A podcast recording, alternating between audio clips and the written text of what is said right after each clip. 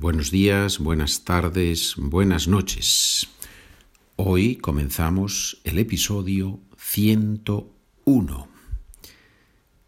¿Cómo va la vida? Espero que muy bien. ¿Dónde está usted? ¿En el coche? ¿En la playa? ¿En la cama? ¿Intentando dormir? No importa. Lo que sí importa es que usted quiere aprender y por eso está aquí, escuchando este podcast, esta grabación. Bienvenido o, si usted es una chica, señorita o señora, bienvenida. As you can see, we are going to use more and more Spanish. ¿De qué vamos a hablar hoy? What's the topic for today? Vamos a hablar de el uso del indefinido, el uso de los verbos en el pasado simple. Sabemos que en español hay perfecto, he hablado, I have talked, imperfecto, hablaba, I used to talk or I was talking, y el indefinido, I talked. La gran pregunta, ¿cuándo usamos indefinido, perfecto o imperfecto? Hay una pregunta más importante, mucho más importante. ¿Hemos aprendido de memoria las terminaciones del indefinido? Have we learned by heart the endings of the indefinido? vamos a aprender en este capítulo las formas. En capítulos posteriores vamos a usar el indefinido con el imperfecto y el perfecto. Aquí solo tenemos que saber que el indefinido se usa con frecuencia con estas palabras para expresar una acción terminada y que la persona usa para algo visto como una unidad. So we use indefinido to talk about a finished action, usually something that happened in the past, that we did in the past, and we see that as a unit, right? As something that is over. Viajé a China el año pasado. I traveled to China last year. Ayer vi una película. Yesterday I watched a movie. Hace una semana comí con Carmen. A week ago, I ate with Carmen. A week ago, one week ago, hace una semana. Remember this hace, hace, al principio de la frase, at the beginning of the sentence.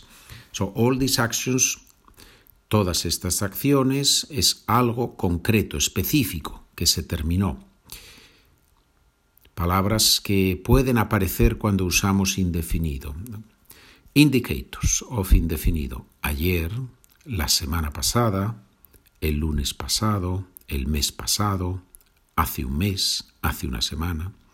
You have all these words in Spanish in the introduction. If you have your document, you have everything that I have explained here, the examples and the theory.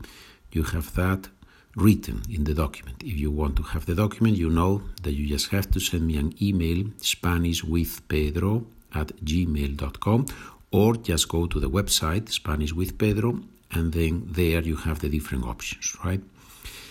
Now we're going to do an exercise. Vamos a hacer un ejercicio para practicar. ¿Hablaste ayer con la profesora? So you are supposed to answer in a positive sentence, with a positive sentence, and you have to use obviously the same verb in indefinido. But if the question is, ¿hablaste ayer con la profesora? That means, did you talk to the teacher yesterday? Your answer has to be, yes, I talked to her. ¿Hablaste ayer con la profesora? Sí, hablé con ella. ¿Viajaron ustedes a Chile el año pasado?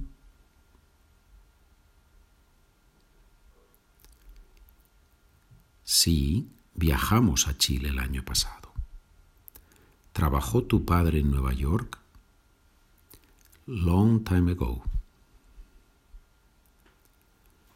Sí, él trabajó allí hace mucho tiempo. ¿Qué comiste ayer? cordero asado. Cordero es lamb. Ayer comí cordero asado. ¿Bebisteis muchas cervezas? No, only a few. No, bebimos solo unas pocas. ¿Corrió tu abuela diez kilómetros? No, twenty. This grandmother is in shape. No, ella corrió veinte. Está en forma. I told you, she's in shape. Está en forma. She's in good shape. Está en forma. ¿Escribiste muchos correos el lunes pasado?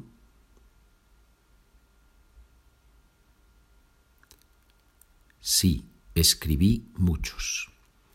¿Vendiste los libros del año pasado? Yes, for 20 euros. Sí, los vendí por 20 euros. If you have the document, what I recommend is that after you have listened to the whole thing the first time, the second time, you can read along with me the questions and then cover the answers and guess the answers, right?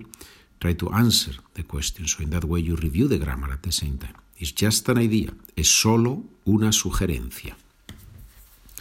¿Viviste en Madrid en el 2010?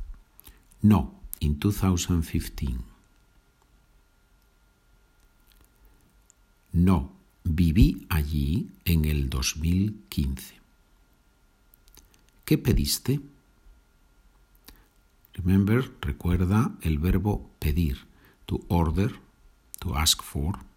¿Qué pediste? Wine and French fries. Pedí vino y patatas fritas. Patatas in Spain, in many countries in Latin America, they don't use patatas, they use papas fritas. So, okay. Pedí vino y papas fritas. ¿Qué pidieron tus padres? Gin and olives. Pidieron ginebra y aceitunas. ¿Dormiste bien ayer? No, horrible. No, dormí fatal. Estoy cansadísimo. I am very tired. Estoy cansadísimo. It's not true. Eh? Thank God, I am, I am very rested today. ¿Durmió bien el bebé? Yes, very well. Sí, durmió muy bien. Ekaterina from St. Petersburg, she has told me the story that she used to walk with the baby and listen to the Spanish podcast, but now the baby can walk, so it's not so easy to, to listen to the podcasts at the same time. That's okay. ¿no? The baby is more important than Spanish. ¿A dónde fueron ustedes la semana pasada? Rome. Fuimos a Roma. ¿A dónde fuiste de vacaciones? París. Fui a París. ¿Qué hiciste el sábado? Play football. Jugué al fútbol. ¿Dónde estuvieron ustedes el miércoles? Moscú. Estuvimos en Moscú. ¿Quién vino el viernes pasado? My nephews. Remember the word vino in Spanish can be wine or can be he or she came. ¿Quién vino el viernes pasado? So it's not who drank wine, but who came last Friday, right? Mis sobrinos vinieron el viernes pasado. ¿Quién dijo que no tenemos clases?